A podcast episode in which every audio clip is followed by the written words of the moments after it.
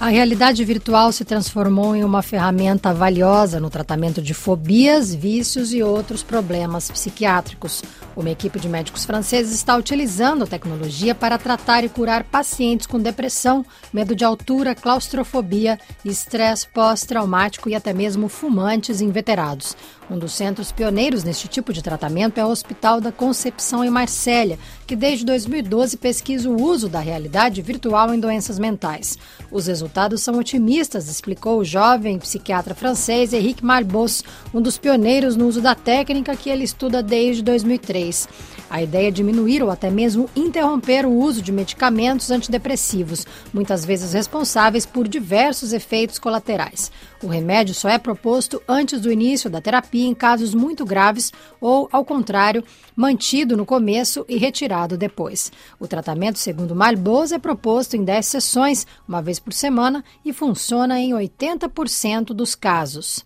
C'est-à-dire que 80% des patients sont eles se tornam mais felizes, menos ansiosos e, principalmente, eles reencontraram uma liberdade perdida. Pegar um avião sem medo, voltar a dirigir ou achar um emprego. É por isso que eles nos procuram. Como funciona o tratamento? Depois de uma avaliação prévia, o paciente passa por uma terapia cognitiva tradicional. O objetivo é aprender a gerenciar suas emoções. Esse aprendizado passa pela capacidade de relaxar, melhorar sua autoafirmação e dizer não.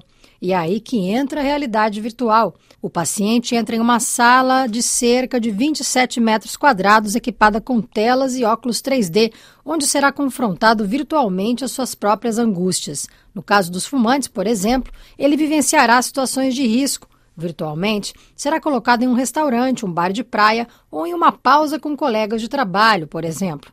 Nessas situações, os avatares ou personagens virtuais vão propor um cigarro. Caberá ao paciente tentar resistir, tudo isso de forma consciente, contrariamente à hipnose. Nós o colocamos em uma situação de risco para que ele possa praticar todas as técnicas que foram ensinadas antes. Nunca colocamos um paciente para interagir diretamente com a realidade virtual. O mesmo princípio vale para o tratamento do medo de avião. Depois da terapia virtual, o paciente é colocado em um avião como num simulador de voo. O Hospital de Marselha também trata, em parceria com o Ministério da Defesa francês, soldados franceses que tiveram no Afeganistão e vivenciaram situações traumatizantes. O psiquiatra conta ter tratado até mesmo um paciente com medo de galinha. O médico francês diz que a experiência virtual foi uma das mais difíceis a ser colocada em prática.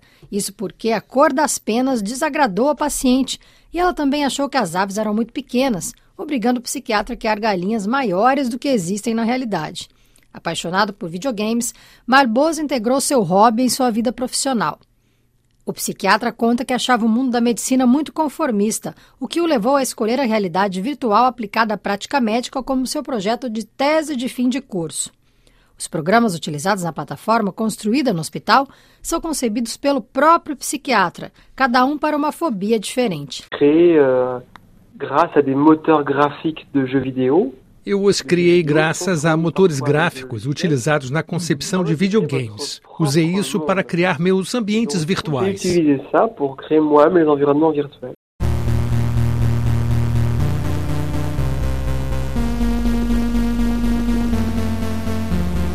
Os programas são usados no hospital, mas outros similares também estão sendo comercializados por empresas especializadas que os vendem para consultórios.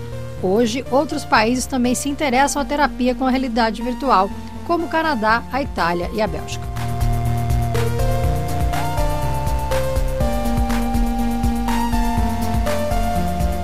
No programa de hoje, ouvimos o médico francês Henrique Malbus, pioneiro no tratamento de fobias utilizando a realidade virtual.